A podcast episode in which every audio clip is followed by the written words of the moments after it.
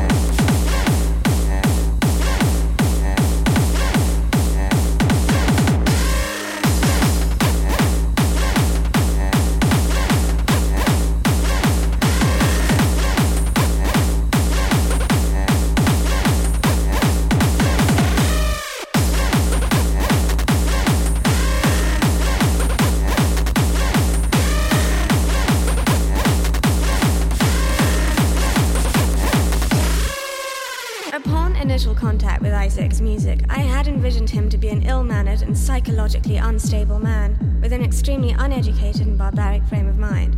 Nothing but ridiculous jargon, shocking sexual audacity, and repulsive images of the ghetto.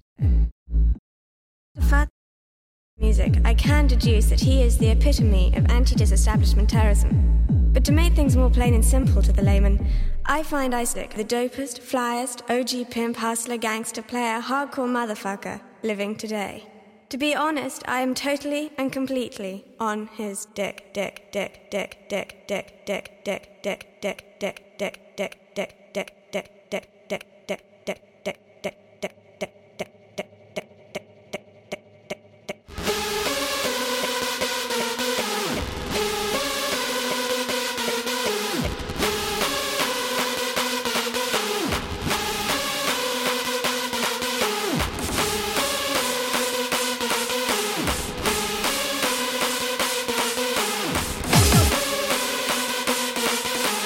dopest, You're on Facebook. And now you're going to die.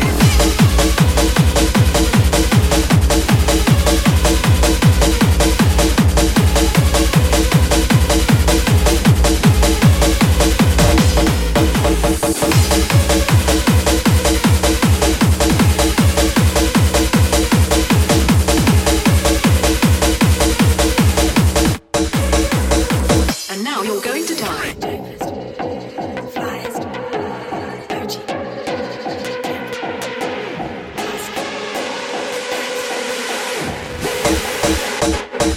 you're going to die.